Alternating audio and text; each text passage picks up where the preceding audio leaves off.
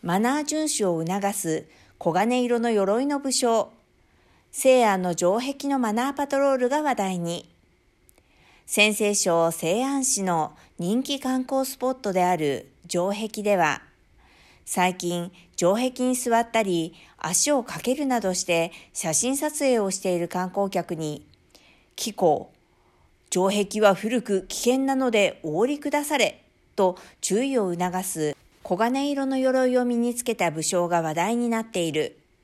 この東大の武将たちは西安の城壁の名物キャラクター。メイデー連休中だけでなく、普段から武将たちがパトロールし、マナー違反をする観光客を見つけては、注意を促している。関係者によると、こうした方法により、観光客が気まずい思いをせずに済むだけでなく、インパクトある方法で人々にマナーの大切さを PR しているのだという。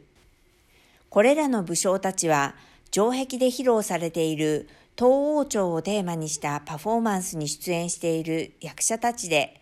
そのほとんどが身長180センチ以上の立派な大学の持ち主。西安の城壁の高さは場所によって異なっており、比較的低い箇所もあるため、そこに座ったり、足をかけるなどして写真撮影をする観光客もいる。そうした行為は危険なため、見かけたら注意を促すのが武将たちの任務の一つ。また、景勝地は全区域禁煙であるため、喫煙している観光客を注意したり、